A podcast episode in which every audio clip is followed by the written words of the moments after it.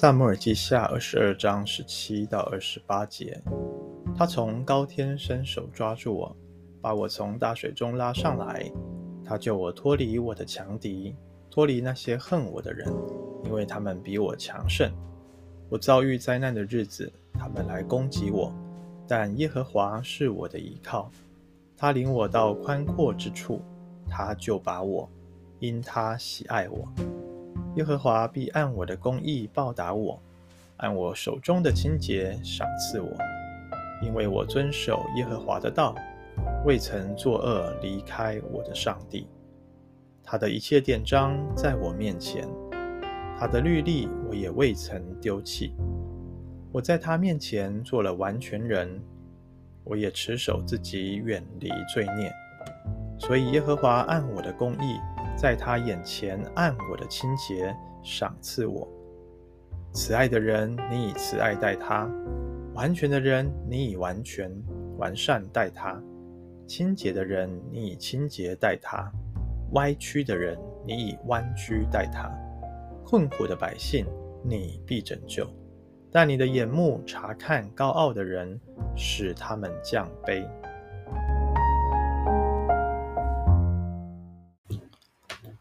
弟兄姐妹早安，今天我们继续来看大卫的诗啊。今天从啊接续从十七节到二十八节啊。那么昨天大家还记得吗？一开始大卫就啊用了两节的经文来称颂上帝的名字啊。那么接下来呢，他又提到啊这个上帝他的苦境，然后呼求上帝来拯救他。那么，接着第八节开始就讲到了上帝令人敬畏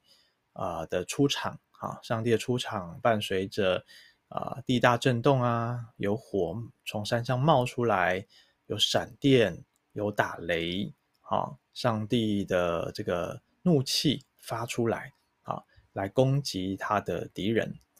而今天十七节呢，他大卫就接着讲到上帝是如何的来拯救他。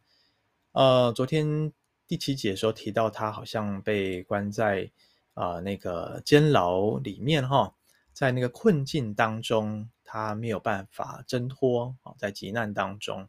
但是今天啊、呃、的十七节就讲到，上帝从一个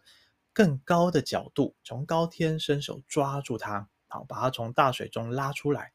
他原本被那个仇仇敌哦四围环绕。好像困在大水当中一样，啊，好像在海底的深处是没有人能够拯救他的哈。大家读到这些经文，有没有觉得很似曾相似哈？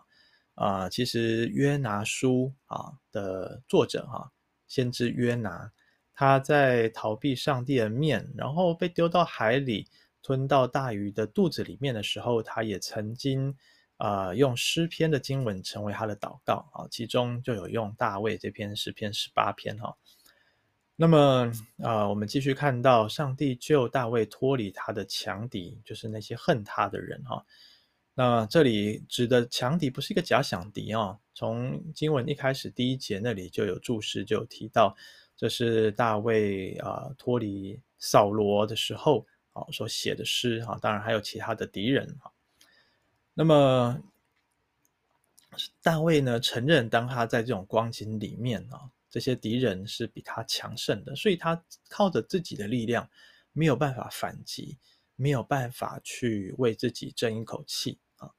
呃，特别当大卫遭难的日子啊，这些人呢又落井下石来攻击他。可是呢，尽管如此，上帝却是他的依靠啊。上帝怎么对待大卫？刚刚前面十七节说了，把他从大水当中啊，把他拉拔出来。二十节这边又说呢，把他领到宽阔之处啊，因为上帝就把他啊，从大水拉出来到旱地，从那个好像监狱，在那个困境，在那个狭窄的呃地方，然后呢，把把他带到宽阔之处，使他的生命不再被这些仇敌四围环绕啊，而是可以伸展开来。二十一节开始哦，我们就看到大卫在神的面前来表明他的无辜，表明他的公义。好，当然这个公义不是神的公义，而是人按着上帝的要求行事为人，好，没有得罪神这样子的意思啊。所以上帝也按着他的公义来报答他，按他手中的清洁赏赐他哈。那这再一次的看见这种诗篇的呃古代希伯来诗的这种格式啊，就是同一节会有两句的平行句。这个平行句呢，有些时候是同义词啊，同义的；有些时候是啊这个反义的哈。那么前面这里讲到的大概都是同义的啊。啊，都是同义平行句啊，所以二十二节继续讲，他遵守上帝的道，没有作恶，离开神。二十三节，大卫也遵守上帝的典章，他的律例也未曾丢弃啊。二十四节，在上帝面前做了完全人，持守自己，远离罪孽。哈，其实啊，从二十一节开始到这边啊，几乎都讲同样的事情啊。那么二十五节就再次的讲到啊，因为他是公义的。所以，上帝呢也信实的按着他的公义清洁来对待他，来赏赐他。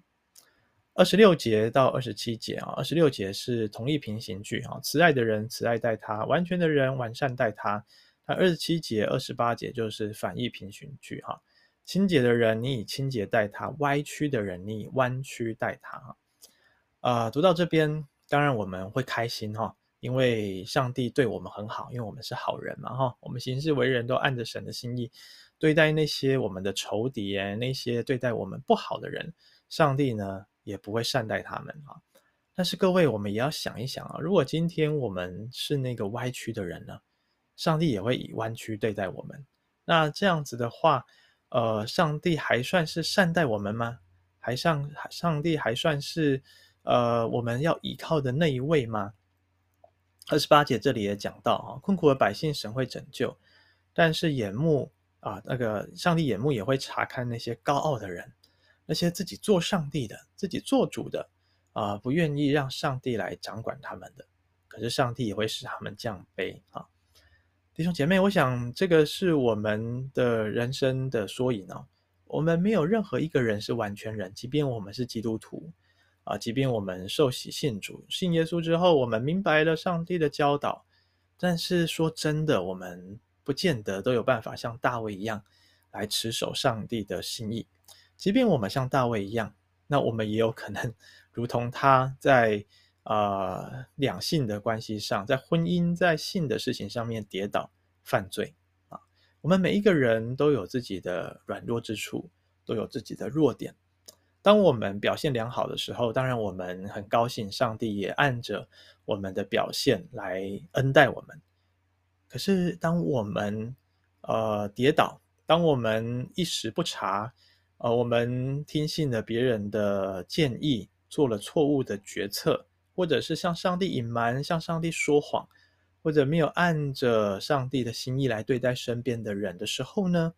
上帝也会按着我们的行为来对待我们，但是各位，这不见得是一件坏事哦。我们想一想雅各的生命故事啊，呃，大家记得雅各是用一碗红豆汤来骗取长子的名分，对不对？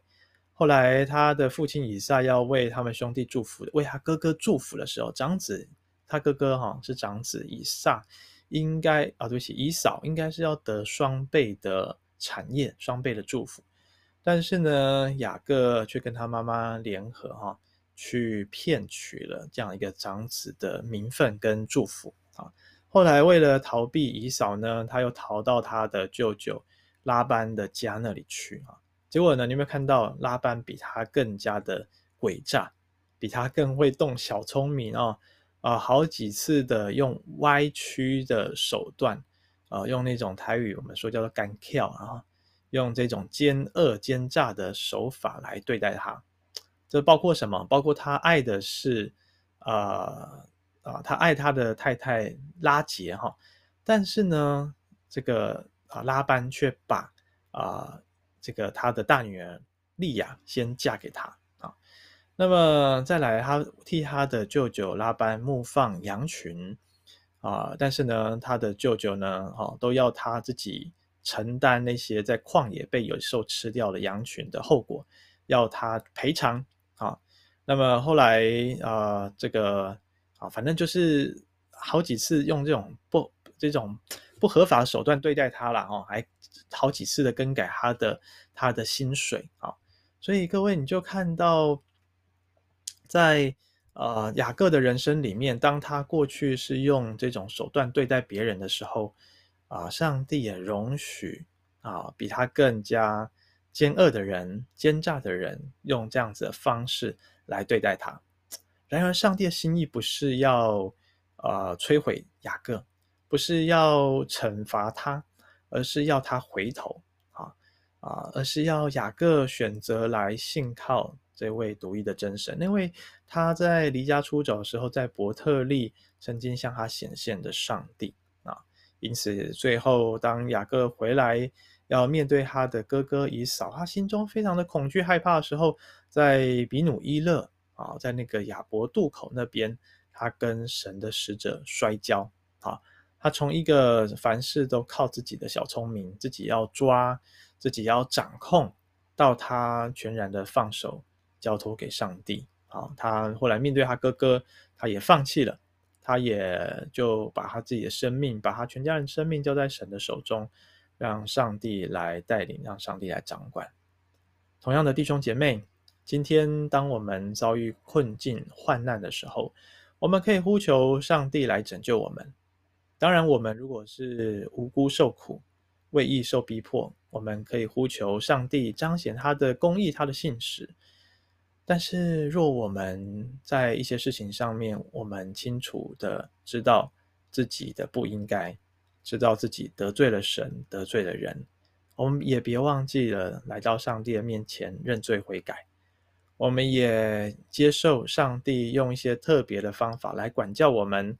可能我们会走一些岔路，会绕了一些远路，但是我们仍旧依靠神，不要放弃他，让上帝的信实，让上帝的慈爱跟怜悯引导我们回头，引导我们转向他，走回和他心意的道路。因为上帝他虽然以歪曲弯曲对待我们。虽然使我们降卑，但是他仍旧是爱我们的上帝，他仍旧没有放弃我们。他的心意是要塑造我们像他的爱子耶稣基督一样，使我们心中没有诡诈，使我们是就说是，不是就说不是，使我们在各样的大小事情上面都选择相信上帝，依靠他，叫我们的人生虽然不是。任何时刻都百分之百的顺遂，但是在我们走低谷，当我们遭遇苦难，啊、接受不公平对待的时候，我们仍旧有盼望，啊，我们仍旧心中有力量、有依靠，因为这位爱我们上帝，啊，这位公义慈爱的神，他仍旧引导我们走人生的道路。愿上帝赐福我们，阿门。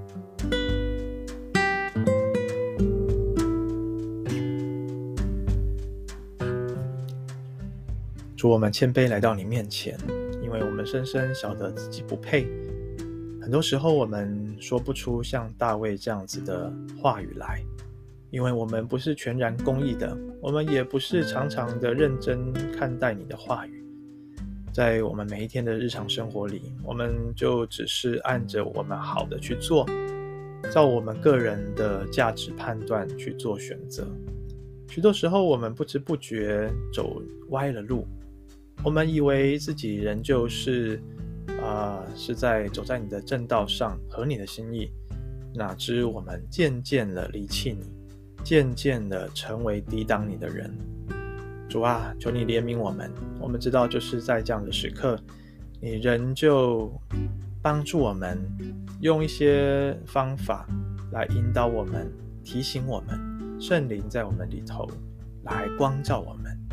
叫我们为。罪为义为审判自己责备自己，叫我们快快的回转向你，重新的选择依靠这位独一的真神，愿意在凡事上来啊、让上帝替我们做主。我们看见大卫何等不容易被扫罗逼迫，但因着他是上帝你的受膏者，他就以信实对待他，他不就。不随便的杀害他，